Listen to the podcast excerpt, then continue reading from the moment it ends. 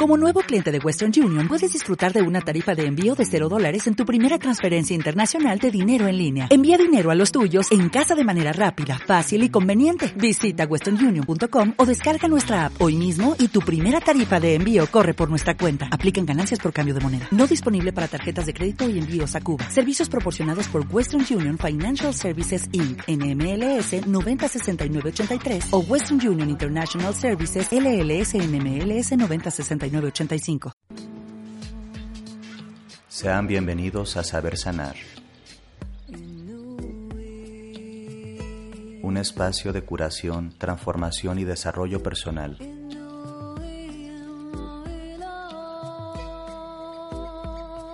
Mi nombre es Cristian Ortiz y comenzamos.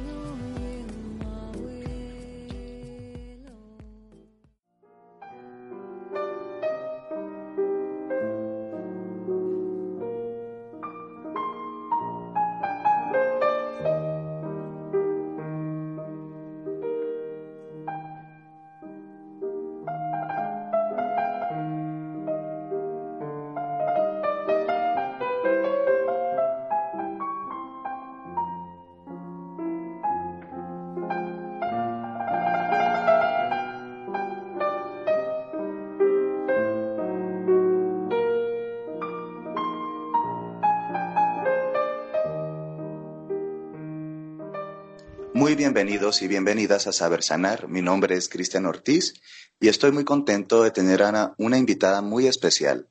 Ella es Virginia Gawel y se comunica desde Argentina. Virginia es psicóloga, catedrática, docente y es la directora del Centro Transpersonal de Buenos Aires.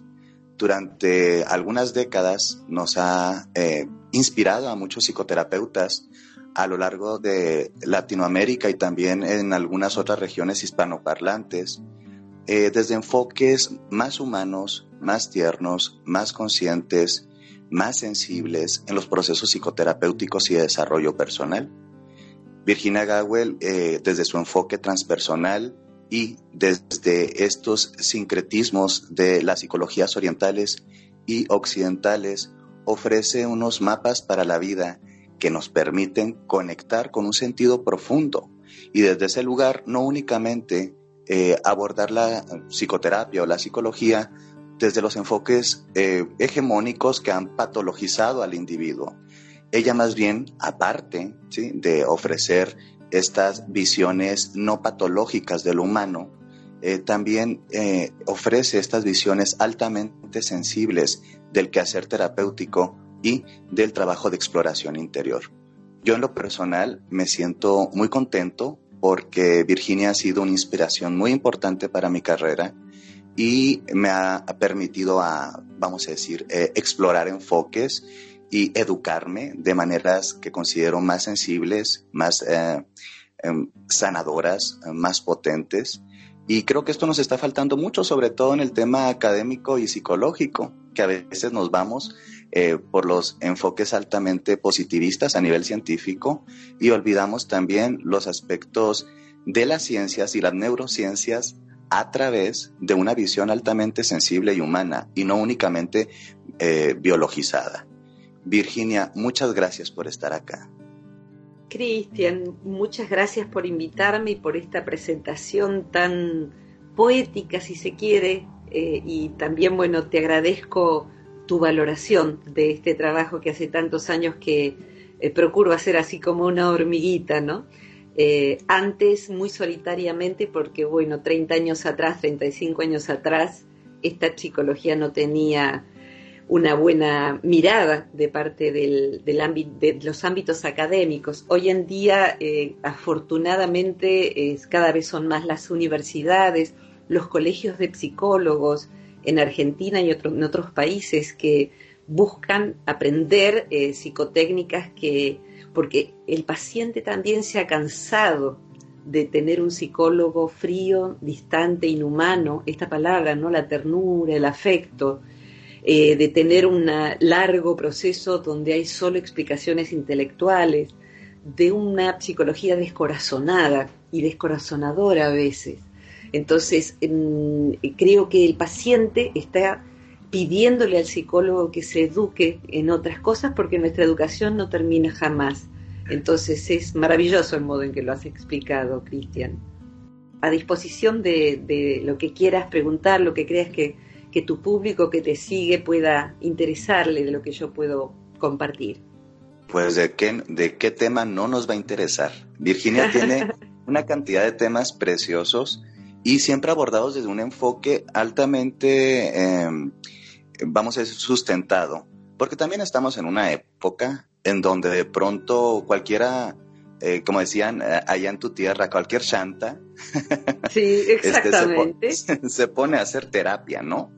Y de pronto hay un gran desconocimiento con el enfoque transpersonal o con el enfoque analítico o con los enfoques incluso humanistas. Entonces hablan de repente confundimos que si el coaching con la terapia y luego como el consultor, pero de pronto hice un seminario de tres semanas y ahora soy psicoterapeuta.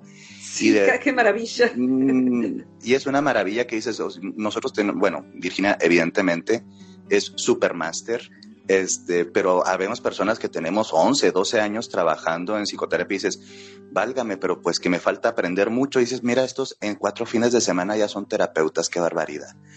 Entonces, esta es la diferencia, es, es, muy tremendo.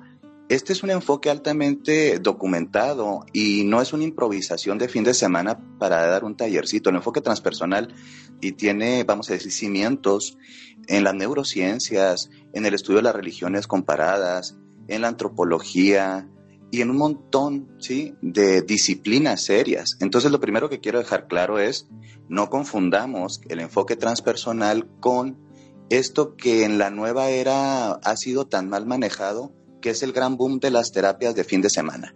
No tiene absolutamente nada que ver. Exactamente, exactamente. Y en lo que mencionas, eh, me voy a quedar con el voceo de mi país porque me resulta más fácil y creo que, va a ser cómodo para, para, tus oyentes también. A mí me encanta escuchar tu acento de tu querido país. Eh, y bueno, en el centro transpersonal hay alumnos de todo el mundo, entonces estoy eh, encariñada con todos los acentos y con todos los países. Eh, esto que, que, estabas diciendo, en verdad la psicología transpersonal es una de las más documentadas científicamente porque mm, ha habido primero un boom de las neurociencias y la epigenética, el conocimiento de que podemos modular nuestros genes eh, y que podemos hacerlo de muchas maneras y podemos hacerlo desde la meditación, podemos hacerlo desde la alimentación, podemos hacerlo desde la psicoterapia. Sabes que hace muchos años, Cristian, eh, qué sé yo, 30 años atrás por lo menos, yo era muy jovencita, yo ahora tengo 57 años, me gradué muy joven como psicoterapeuta y empecé a estudiar eh, el enfoque transpersonal los 19 en paralelo con eh, mi, carrera en, la universidad, mi, formación universitaria. en aquel entonces tuve la posibilidad de tomar un seminario con Ernest Rossi, que vive todavía, uno de los preferidos discípulos de Milton Erickson. Eh, esto de la hipnosis ericksoniana y todo lo que de ello derivó, eh, colosal terapeuta. Y Ernest Rossi, en aquellos años, mm, eh, en los 90, no, o todavía no llegaban los 90, 89 por ejemplo, pongamos, nos miró a todos los que estábamos en su seminario y dijo, psicólogos, ustedes hacen química, un día la ciencia les va a decir que esto es así. Y yo siempre me acuerdo de eso porque digo, esto es verdad. Un psicólogo está haciendo química porque está modificando los neurotransmisores de su paciente. Lamentablemente, inclusive a veces para mal, porque a veces un psicólogo que no trabaja bien y que patologiza a su paciente puede generar iatrogenia, como se llama en medicina, o sea, con ánimo de curar, enfermar, complicarle peor la vida al otro. Ni que hablar de alguien que no sepa lo que está haciendo, o sea, que ha tomado estos tres fines de semana y ya es de, biodescodifica los ancestros de línea materna y paterna, pero desde la cuarta generación para atrás. Es increíble. es increíble. Y luego dicen cosas como, no, y tus vidas pasadas decodificadas. Digo, las personas apenas podemos con esta vida que está uno encarnado, ¿no? Transitando. sí, sí, yo suelo decir, la verdad es que eh, es mal negocio porque si no voy a tener que morirme, reencarnar en el 2092 para ver cómo era la vida pasada, de aquella psicóloga que hablaba de cosas raras y le gustaban los animales y parece que tenía una inclinación hacia eh, poder salvar a todo el mundo, pero después, o sea, ¿para qué voy a hacer psicoterapia de vidas pasadas en el 2092 si ahora ya bastante tengo con ser Virginia Gowell lo mejor que pueda? Entonces, bueno, me, me, ocupo de terapia de vidas presentes, que parece que es algo bien novedoso. Eh, y, de elaborar eh, en realidad la distinción del terapeuta que tiene una conjunción de psicoterapia y espiritualidad que vos bien conocés, Cristian.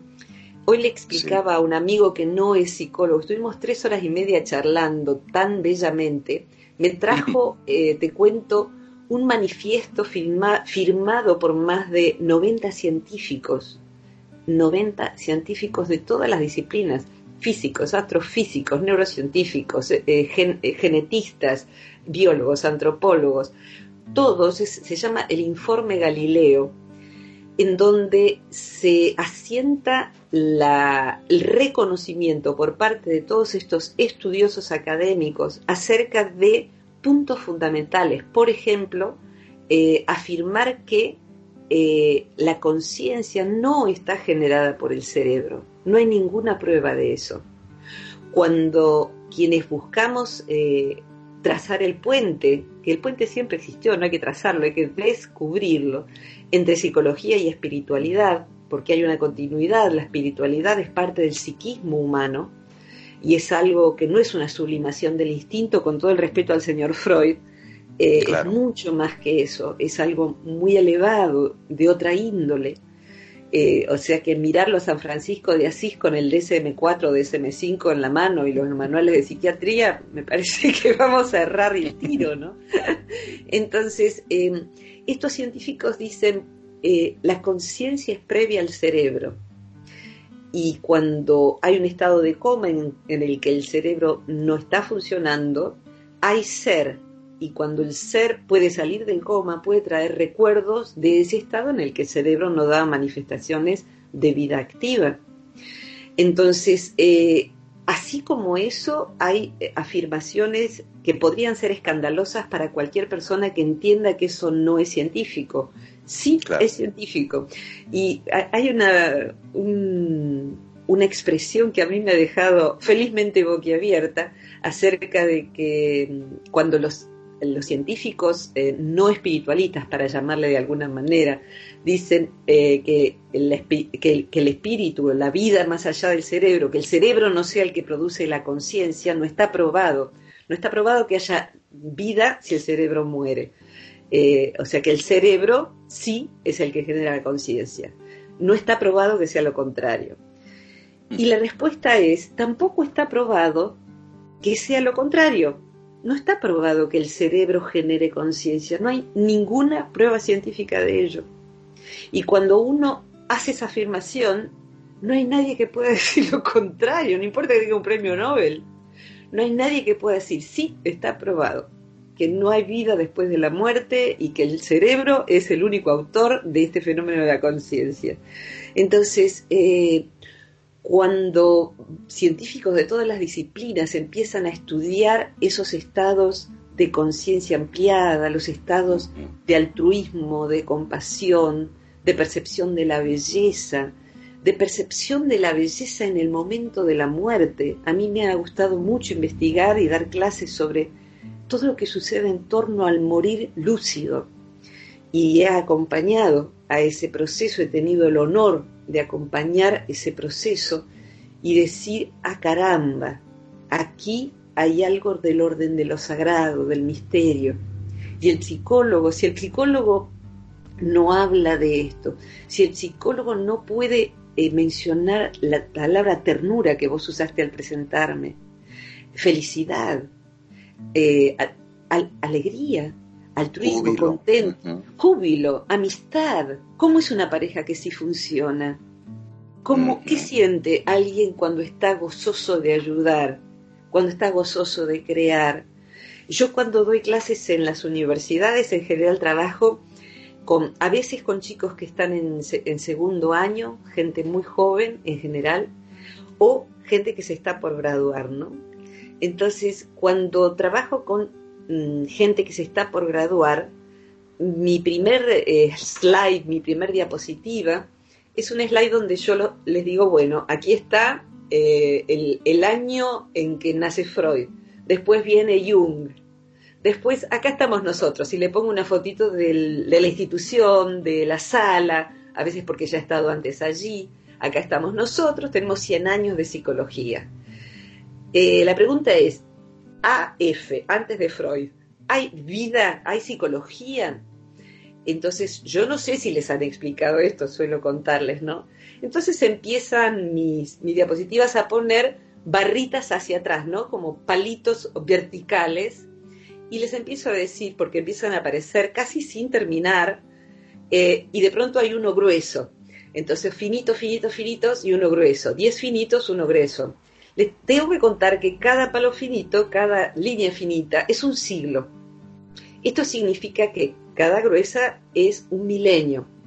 Entonces tenemos 5.000 años AF, antes de Freud, por lo menos de 3.000 a 5.000 años de psicología.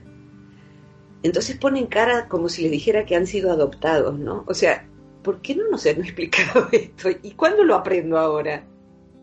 Entonces, ¿dónde está esa psicología? En Oriente, en, los ámbitos monacales, los taoístas, los budistas, el yoga es psicología, porque un, budista básicamente lo que estudia son las emociones aflictivas.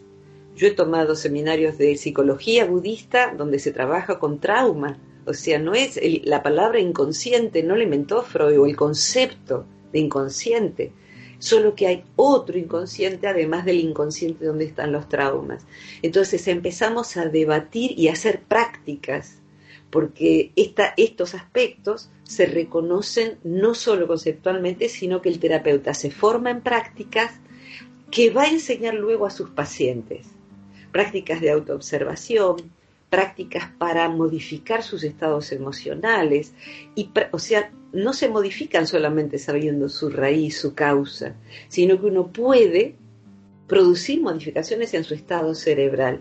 Y eso es lo que nos traen las neurociencias contemplativas, se llaman así, que han estudiado y metido bajo el escáner a cuanto monje se ha prestado para eso, para ver cómo han hecho para desarrollar mentes ecuánimes y sabias y con capacidad de júbilo, como decías vos, aún en medio de la dificultad. Así que es maravilloso. No sé si quisieras intervenir comentando, preguntando cómo, es tu mm. costumbre en tu programa, pero me encantará dialogar contigo, que me preguntes lo que, lo que dispongas, eh, Cristian. Mira que yo, Virginia, yo, yo, me quedo callado y te escucho. O sea, por mí eh, está genial así. Pero, eh, pues, darle pauta a esto y hablar de lo, que, de lo que estás tocando, ¿no? Este tema tan interesante del eurocentrismo psicológico. O sea, pareciera que eh, no hay nada después de, eh, antes de lo freudiano. Y cuando hablamos de psicología y espiritualidad y cómo se conecta con las actuales neurociencias, tenemos que hacer una evocación histórica, filosófica y religiosa a los intentos humanos de las diferentes culturas de buscar la sanidad, la paz, el júbilo, la ternura, los estados expandidos de conciencia, que no es lo mismo que los estados alterados de conciencia, que eh, actualmente hay muchos enfoques que se dicen transpersonales, eh, desde la psicoterapia transpersonal, que más bien busca los estados alterados de conciencia y los confunden con un proceso de elaboración del propio yo o de integración eh, del individuo. Y me, tengo que tocar el tema, tengo que tocar el tema de... Eh, te lo agradezco, te lo agradezco. Las drogas y la psicoterapia. Sí, sí, sí. Sí, o sea, porque la gente se droga un fin de semana y dice que ha sanado su niño interior. Exactamente. Eh, esto es muy, esto es muy bárbaro y, hay que, y hay que decir, es que esto sí, claro, que tiene que ver con pueblos originarios, con las propias narrativas y cosmovisiones de esos individuos y ese tiempo, pero esta apropiación cultural de la, de, la, de la ritualística para meter drogas y hacer todo, vamos a decir, un negocio que se dice terapéutico, me parece que es una confusión muy grande en el tema de psicoterapia y espiritualidad. Eh, me parece maravilloso el modo en que has plantado el mojón. Eh, sí, claro, totalmente. Eh, hay muchos psicólogos graduados con formación académica estricta que en países donde está permitido y en países en donde no también invitan al viaje de la ayahuasca y el hongo de tal lugar y la flor de no sé dónde. yo suelo contar, Cristian, eh, dentro de mi currículum, para mí una de las cosas más importantes es que yo soy hija de un tornero mecánico, de un metalúrgico, y de una mujer que ha trabajado el campo desde niña, eh, nieta de inmigrantes polacos por ambas ramas, campesinos. Conozco que dos cosas. El dinero se gana trabajando.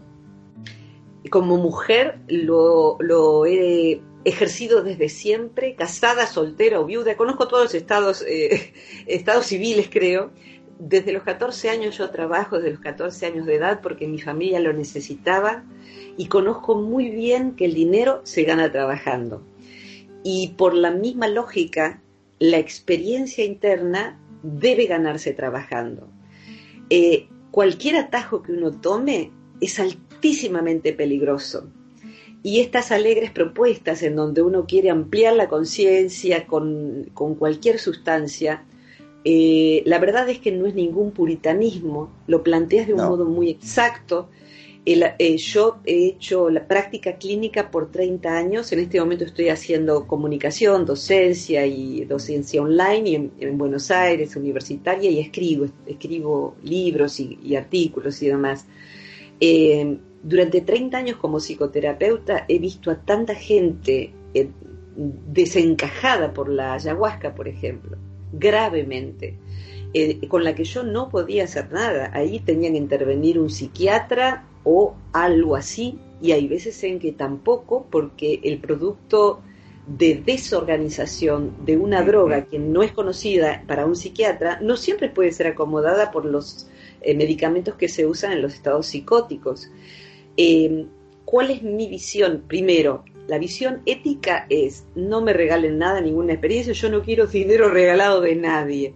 Me han ofrecido terrenos en no sé dónde para hacer una fundación, no, gracias, yo quiero, no, no. Eh, y la verdad nunca eh, siquiera he fumado un porro, porque eh, el, el marihuana, ¿no? Yo siempre digo, mi cerebro es mío y es lo que le digo a los chicos jóvenes, mi cerebro es mío. Em, con los colegas que utilizan, eh, y de hecho se habla en congresos de transpersonal acerca de las drogas psicoactivas, parte de la psicología transpersonal empezó en los años 60 con experimentaciones con LSD, no se sabía lo que producía el LSD, entonces bueno, parecía que era el encuentro milagroso de lo místico. El punto, mira, como yo lo explico o me lo explico, Cristian, y creo que, vamos a coincidir con facilidad por, tu lenguaje ¿no? y tu, manera de decirlo, eh, en el abordaje de lo que es el inconsciente desde esta mirada, en donde la raíz del inconsciente es el Atman, el sí mismo, el ser, el sí mismo de Jung, nuestra esencia, la porción del todo en mí, si se quiere. Eso necesita expresarse porque vino al mundo. El mundo lo va a obstruir con condicionamientos. y esos condicionamientos, aunque lo vayan a obstruir, justamente son las pesas que en el gimnasio de la vida vamos a tener que levantar para volvernos fuertes. O sea que los condicionamientos son, el impedimento son parte del camino. Ahora bien, eh, trabajando con ese inconsciente, el inconsciente me va a ayudar, porque el centro del inconsciente, hay una expresión en, el, la psicología del budismo zen, La palabra es Hishirio, se escribe con H y con Y en el medio, y se traduce como inconsciente cósmico religioso. Esto lo, trae Suzuki, que es quien trae el budismo zen a Occidente. Qué lejos que estamos del complejo de Edipo, ¿no? Cuando hablamos de un inconsciente cósmico sagrado o religioso. Hay un conocimiento de ese inconsciente que no es aprendido. Ese inconsciente tiene una válvula, yo suelo, suelo decirme. Es como los guardianes del palacio como los guardianes de un lugar importante, de un museo, de un lugar donde hay cosas valiosas, joyas preciosas de, otro, de otra época, como en tu país, eh, esos lugares donde hay joyas rescatadas de los pueblos originarios de tu país. Entonces, en, mi país no hay que ni joyas quedaron. O sea que hay pueblos originarios desarrapados, pero ni, ni, las joyas han dejado. O sea que no hay nada que cuidar, lamentablemente. Eh, hay un guardián apostado en la puerta y está muy bien. Tiene que mirar a quién deja entrar y tiene que mirar que, que se vaya, no se lleve nada. El inconsciente tiene ese guardián. Cuando entra una sustancia, cualquiera sea, el éxtasis, drogas de síntesis, ayahuasca, porque venimos con el cuento de que la ayahuasca es algo natural, pero el opio también. si es por natural, y la cicuta también, ¿qué hacemos? La tomamos porque es natural. O sea, bueno, cuando la sustancia entra, lo que hace es dejar knockout al guardián. Y ahí se roban las joyas, entran los ladrones, entran traficantes, le dan droga a los que están adentro del, museo, o sea, se arma tamaño desorden. Cuando el guardián vuelve en sí, ha quedado saqueado el lugar, ha quedado desordenado, ha entrado gente, se ha apoderado, se ha instalado en, en, cada lugar se ha instalado gente desconocida y el guardián no sabe qué hacer porque no entiende lo que pasó. Entonces, que temas un poco eh, alegóricos es un estado transitorio de posesión. Sería algo, sí, sería el, espíritus versus el spiritum. Sí, Esta, esta visión un poco alquímica y jungiana, ¿sí? Sí. De poder eh, o de tener este vacío interior del, del espíritu, ¿sí? Del sí mismo, y cómo lo sustituimos por las experiencias dionisíacas transitorias que vienen de afuera. El alcohol, el tabaco, la marihuana, la ayahuasca, peyote, etc., etc. Creo que las personas que hemos transitado consciente o medio, medio conscientemente alguna adicción, eh, cuando empezamos nuestros procesos de recuperación nos damos cuenta de tal cosa, de que no era el sí mismo el que se estaba expresando ahí, sino todo este tipo de experiencias de posesión. Por eso incluso las personas, eh, incluso eh, con algunos psicotrópicos fuertes, eh, encarnan experiencias colectivas de, de, incluso la sombra colectiva y lo que llaman el mal, lo daimónico o lo altamente destructivo. Y de pronto dicen, ¿qué hace un psiquiatra con eso?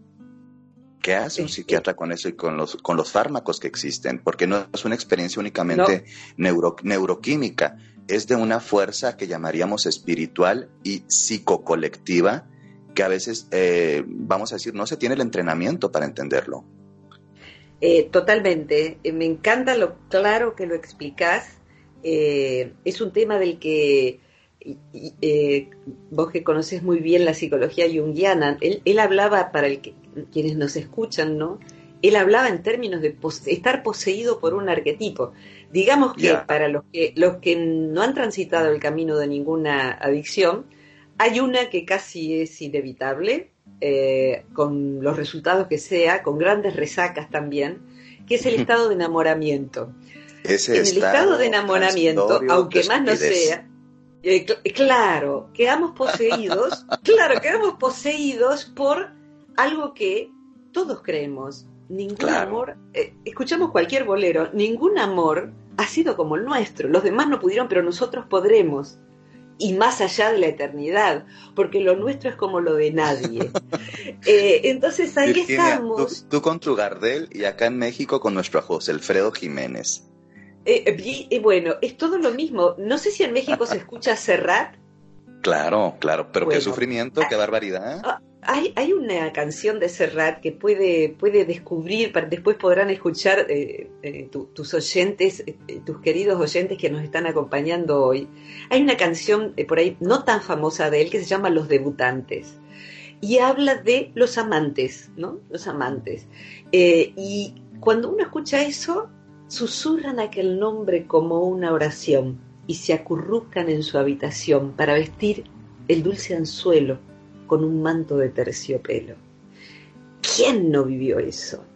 Mientras uno está en ese estado de total embriaguez, eh, se va a enterar después, cuando se le pase, pero en el momento no, y no hay quien nos saque de eso, porque como bien lo decía yo, no puedes ver un león que te ha comido, hasta que ha salido del estado de borrachera, y en ese momento uno está poseído por el arquetipo del enamoramiento, y cuando Jung decía esto, decía, un estado de enamoramiento, en ese estado no hay ningún individuo, no hay dos individuos, porque están poseídos por el arquetipo. Todavía no hay amor, no hay individuos, no es un estado individual, ninguno de los dos es individuo y no hay por ende relación. Cada uno está relacionándose consigo mismo por proyección. Está proyectando cosas en el otro y lo tomó ese, esa cosa. Bueno, todos hemos, esa droga la hemos consumido todos y bueno, en algún momento nos ha dejado. Ojalá que se haya convertido en amor, así lo espero en la mayoría de, quienes nos, escuchan, pero la mayoría de las veces somos expulsados por ese estado y quedamos bien maltrechos, ¿no? Hasta recomponer la cognición. como la frase que dice, ¿y cómo no enamorarme de ti si te inventé tantas virtudes? Maravilloso. Y uno dice, es el estado proyectivo totalmente intoxicante, pero uno ni se entera. Uno no se entera. Y, si, y si te enteras, te, te quieres voltear para otro lado y fingir que no lo ves. Eh, sí, y sí. aquí hay un, humorista muy lindo que se llama Tute, es hijo de, un, otro humorista muy conocido que fue Caloy, el que creó a Clemente. Son toda una, estirpe de, grandes eh, humoristas gráficos y suele tratar temas de psicoterapia y de vínculos, ¿no? Y hay uno, aquí en nuestro país es, cuando decís no le aflojes, es seguir poniendo intención. Ponele voluntad, ponele propósito. Entonces, eh, en general el dibujito es un hombre y una mujer y se tratan de usted, lo cual lo hace más gracioso. Entonces eh, el varón le dice a ella, Isabel, yo sé que usted me, idealiza, pero por favor no me le afloje. o sea que de algún modo nos encanta que nos idealice el otro. El problema es que cuando esa idealización se rompe de ambas partes, ¿qué queda, no? Eh, de manera tal que eh, ahí hay alguien que de todos modos, a pesar de la embriaguez de la, de, la proyección y del enamoramiento, porque estamos embriagados de eh, drogas endógenas, ¿no? Y son drogas también. Totalmente. O sea que, bueno, la genera el propio cerebro. Eh, de todas maneras, el, guardián por ahí está un poco mareado eh, y un poco así como, como mareado con esto, pero algo puede. Sí. Yo recuerdo una paciente muy querida, en realidad todos mis pacientes han sido muy queridos. Eh, he amado mucho y, con muchos de ellos sigo en contacto. cada tanto aparecen o, se han vuelto amigos. Mis últimos pacientes se volvieron amigos, o sea, cuando les di de alta les propuse amistad. Eh, y bueno, he conservado ese vínculo de, entrañable amistad con los más cercanos, ¿no? Eh, y es, esta paciente de muchos años atrás eh, venía en un vínculo muy tóxico con alguien que creía estar, digamos, casi iluminado, un hombre bastante mayor que era un maestro de meditación. Arquetipo terrible si los hay, ¿no? E-, este el, gurú, el gurú oscuro. Oh, Dios, sí. el gurú oscuro. El gurú oscuro con una joven inocente y él le decía cómo era vivir, ¿no? Eh, imagínate es Perséfone con Hades. Más o menos eso, exactamente. Entonces, bueno, ella cuando venía, ya había advertido que algo no funcionaba de ese paradigma, entonces venía con tal tanto candor y un día me dijo, cuando yo vengo a terapia, tenía ella más o menos una hora de viaje para venir a Buenos Aires. eh, cuando yo vengo a terapia, sé que lo que me decís es exactamente así. Cuando voy volviendo, a medida que me voy acercando a la zona de mi casa, empiezo a pensar como él. Y empiezo a poner en duda todo lo que me dijiste vos y después lo olvido totalmente directamente. Entonces empezó a tomar nota de todo eso para recordarlo hasta que rompió el hechizo y pudo generar el proceso de emancipación de esa secta de dos en donde estaban él y ella, eh, ella como discípula eh, y él como maestro de vida, ¿no? Porque hay parejas que funcionan como secta de dos. Cuando un terapeuta interviene en verdad les cuento a tus oyentes que seguramente por, cómo vos describís deben estar muy familiarizados con, esto que voy a decir a través de tu palabra. Em, la, terapia transpersonal sin ninguna droga, sino con trabajo, trabajo sobre sí, trabajo sobre sí, eh, de autoobservación, de contemplación, de revisión de sí mismo. En este tipo de trabajo el paciente no trae anécdotas, las anécdotas no son importantes. Vino mi hermana, entonces ella, lo que pasa es que ella esto, y entonces yo le dije y ella me dijo. Cuando el terapeuta empieza a ser pedagogo emocional del paciente, porque él mismo practica, el terapeuta practica, y le dice, mira, autoobservate, fíjate qué parte es tuya. Entonces ya el paciente viene no con anécdotas, sino con relatos de autoobservación me di cuenta de que cuando mi hermana viene, yo me siento inferior a ella. Entonces, yo me aparto y me siento lejos en la mesa. Y después le adjudico a ella que ella me excluye. Pero me di cuenta de que soy yo. Yo hago eso. Cuando un paciente trae esto, es oro. ¿Por qué lo logró? Porque se autoobservó.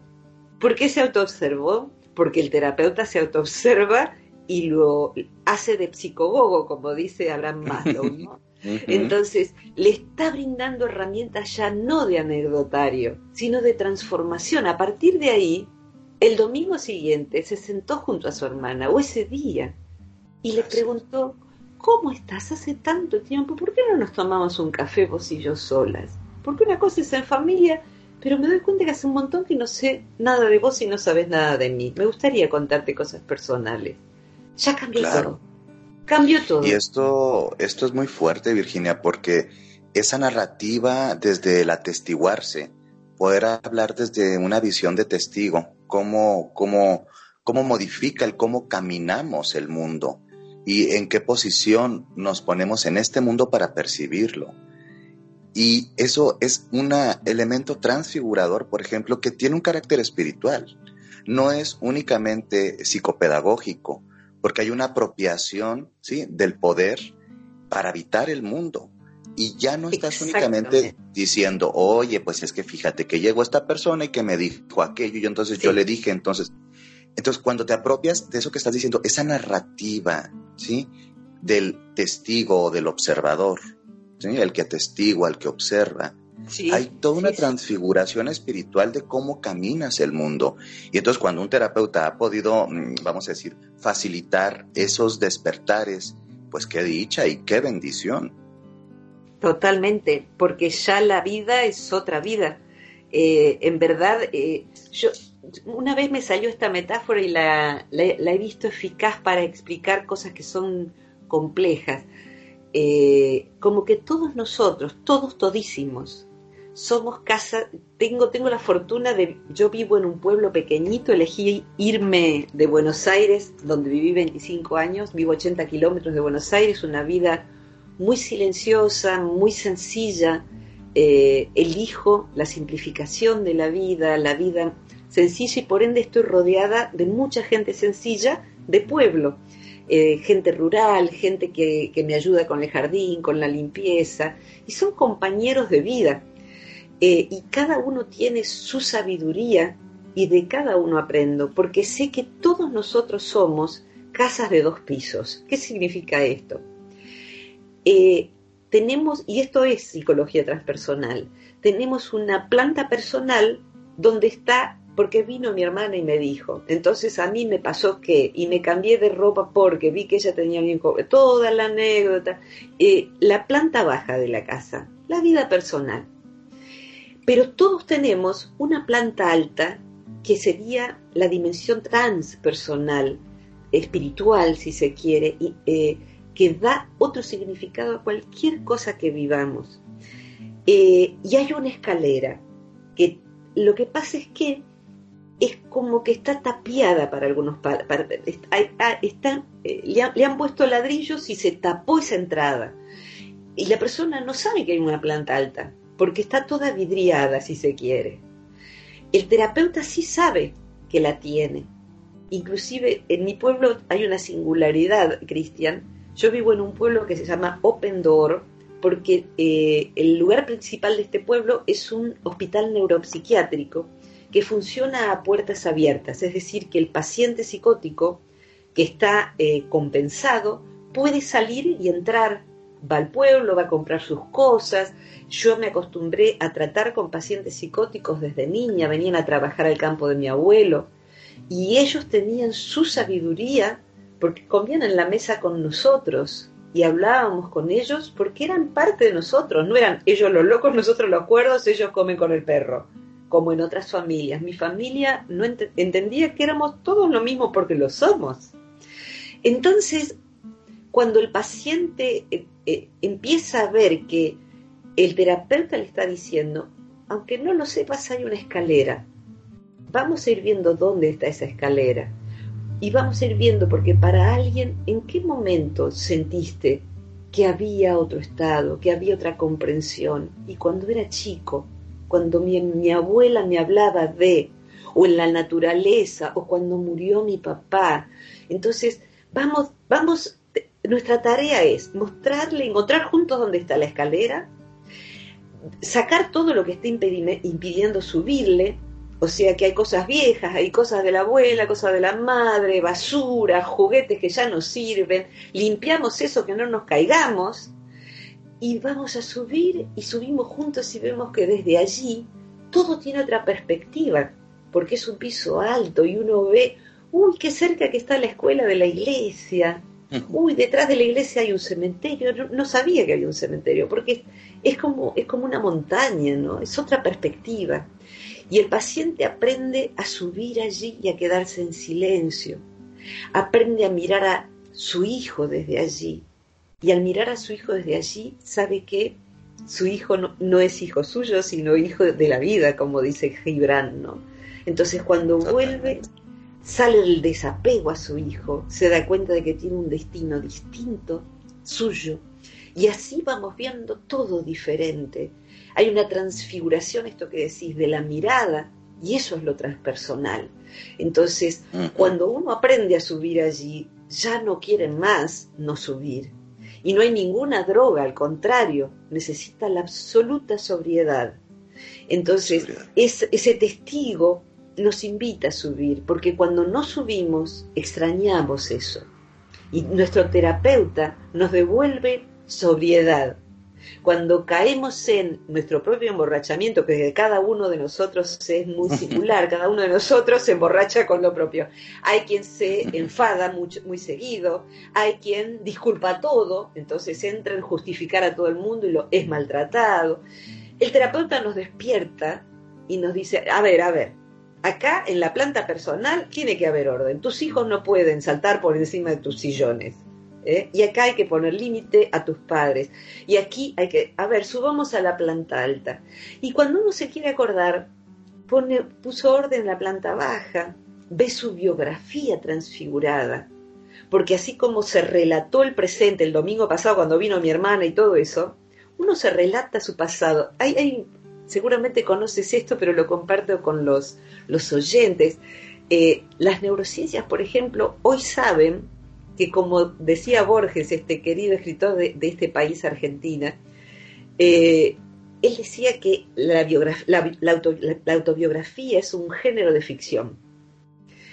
Y las neurociencias han descubierto que sí, y que la biografía es una construcción que uno hace, un relato que uno hace de ciertos hechos. y que hay en ello mucha falsa memoria, falsos recuerdos. De hecho, con mi hermano, yo tengo un único hermano muy amado, cuatro años y medio mayor, eh, él vivió lejos por mucho tiempo y en una etapa, los dos adultos, nos empezamos a encontrar para contarnos cómo fue su madre y yo le contaba cómo era la mía. Obviamente, somos hijos de la misma madre y del mismo padre. Mm, yo le pregunté cómo era tu hermana eh, y me encontré con que la hermana de él, que soy yo, era mucho más linda que la que yo recordaba, mucho más buena, mucho más alegre que la que yo recordaba ser yo. Ha sido un enriquecimiento enorme y hemos conservado los jueves de hermanos. Los jueves nos encontramos solos, sin familia, para relatarnos la vida y reenfocar los recuerdos. Lo que las neurociencias descubrieron es que cada vez que uno abre un recuerdo con un terapeuta o sin él, pero es con un terapeuta es más fácil, es como un archivo de Word. Uno puede editarlo, vamos a sacar acá, acá que hace falta poner esto y acá hace falta poner lo otro. Y esto no era tan así, porque ya hablé con la tía y no era tan así. Ni estos eran tan buenos ni aquellos tan malos. Y la verdad, sí que yo fui valiente. Y yo que pensaba que yo no había hecho nada al respecto. Guardamos el archivo, lo guardamos. Salvamos las modificaciones, sí. Cuando guardo el archivo en el cerebro, todo quedó tejido de otra manera. Cuando vuelvo a sacar ese recuerdo, ya no saco el archivo porque ya salvé las modificaciones que se hicieron en la última edición. De modo tal que en cada vez que un, terapeuta fue ponderando, valorando juntos, poniendo todo donde era, y los buenos parece que no eran tan buenos, y los malos parece que no eran tan malos, e, y se va modificando esa historia, eh, la persona se ubica en un mapa totalmente diferente de sí. Y ese cerebro ha sido, las neurociencias dicen, ha sido recableado. Es decir, ha hecho nuevas conexiones. Y lo que un terapeuta hizo, esa química que decía Rossi, puede quedar estable.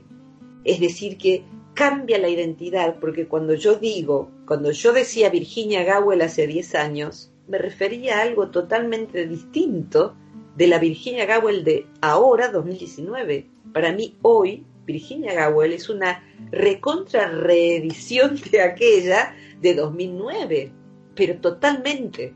Entonces, ese es el trabajo del terapeuta y de uno mismo haciéndose cargo de su vida, ¿no? Y eso es lo que ofrece una mirada transpersonal, que a mí me, me entusiasma lo suficiente como para decir que ese trabajo se puede hacer con alguien que está partiendo de esta vida y lo podría hacer en la última semana de vida y subir a la planta alta en una semana. Encontró la escalera, la despejó, no hay tiempo, no hay tiempo. Y en una semana se va de este mundo en un nivel de conciencia totalmente diferente porque el inconsciente sabe que solo tiene una semana para ordenarlo todo y el inconsciente tiene cómo hacer eso. El SD no. Totalmente. No podemos construir escaleras, ¿sí? Con pequeñas tablitas, con de forma tan eh, débil, tan precaria, y pensar que nos va a sostener. Y creo que estas prácticas muy, buena imagen. Me encantó. Gracias, Virginia. Virginia, estoy súper contento de esto que nos has platicado y me gustaría que les compartieses a los oyentes y a los escuchantes. Sí. Este, este, un poquito de cómo conectar, conectar contigo y con el Centro Transpersonal de Buenos Aires, porque ofrecen formaciones fenomenales y súper recomendadas. Por favor, dinos dónde te podemos este, conectar. Gracias, cómo no. Les aclaro a todos que en, el, en la columna de radio que pueden encontrar en YouTube, muchísimas, porque bueno, las vamos convidando por allí. Eh, solemos decir eh, escuchantes porque oír, oír, que es esto de oyentes, es un acto fisiológico y escuchar es un acto de atención intencional, ¿no?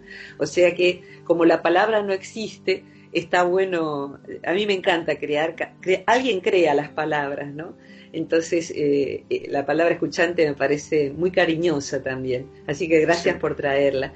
Eh, pueden googlear simplemente como Centro Transpersonal de Buenos Aires. Allí van a encontrar, por un lado, una columna eh, que dice material gratuito, así que ahí hay videos, hay textos, hay, em, eh, hay audios, audios eh, para descargar como tales o audios convertidos en videos en YouTube. también cada tanto hacemos un seminario online gratuito de autocuidado consciente eh, en este caso va a ser dentro de eh, dos meses más o menos. O sea que creo que eh, a fin de septiembre, octubre de 2019, y si no todos los años, cuando sea que escuchen este audio retrospectivamente, todos los años se hace una a dos veces al año. Y luego hay seminarios de enero a enero. Esos seminarios son para cualquier persona que se quiera capacitar como profesional en una mirada transpersonal, y quienes no sean profesionales lo que hacen es tomar estas herramientas para trabajar con sus vidas, con sus emociones, con sus vínculos, con su cuerpo, su relación con, con la vida y con la muerte, con todo esto que es ser un humanito, ¿no? Que también usamos muy poco ese diminutivo y existe en lengua hispana. Es difícil ser un humanito y a la vez muy desafiante, muy hermoso este camino del héroe que nos propone la vida, lo transpersonal, y que, insisto, cualquier persona, eh, eh, en los grupos, sabes, eh, Cristian, hay mucha gente de toda edad. Hoy en día, nuestra matriarca online tiene 88 años y hay chicos de 17. O sea que hay gente de toda edad porque los chicos jóvenes están buscando otro sentido y los mayores le han perdido miedo a la computadora, eh, entonces están allí hasta con el teléfono, muy diestros, eh, con el campus virtual y participando y trayendo su sabiduría porque aprendemos todos de todos. Así que bueno, eh, bienvenidísimos a cualquier actividad y a que descarguen información, a que planteen temas para volver a encontrarnos aquí. Cristian, yo muy agradecida. pocas veces he sido entrevistada, te tengo que decir, con alguien que hablara tan el mismo idioma del otro lado. Me he sentido como en casa, podría hablar dos horas más. Así que muchas gracias por esta invitación y yo quedo totalmente disponible para poder eh, hacer otra, otra conversación en cualquier momento. Al contrario, Virginia, es eh, realmente un honor.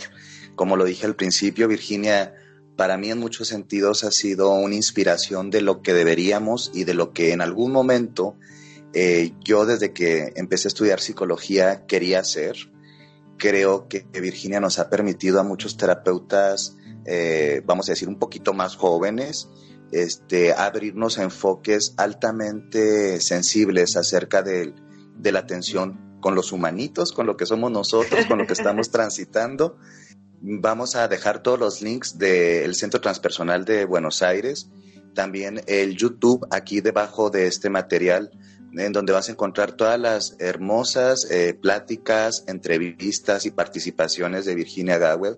Y claro, que vamos a dejar abierto totalmente Saber Sanar para recibir todas las veces que nos pueda acompañar este, a, la, licenciada Virginia Gawel.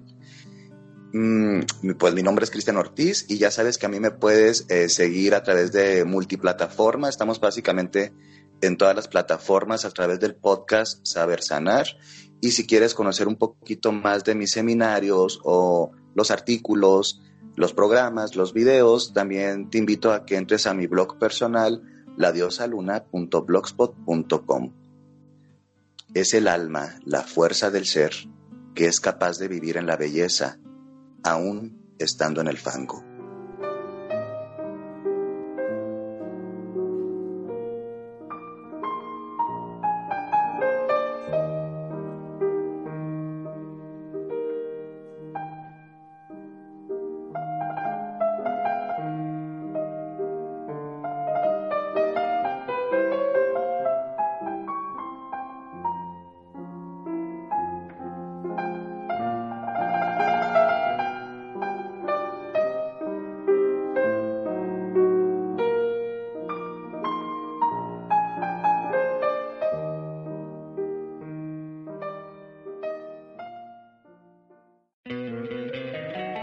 Encantaría tener 100 dólares extra en tu bolsillo?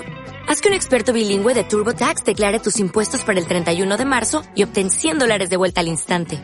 Porque no importa cuáles hayan sido tus logros del año pasado, TurboTax hace que cuenten. Obtén 100 dólares de vuelta y tus impuestos con 100% de precisión. Solo con Intuit TurboTax. Debes declarar para el 31 de marzo. Crédito solo aplicable al costo de la presentación federal con TurboTax Full Service. Oferta sujeta a cambios o cancelación en cualquier momento.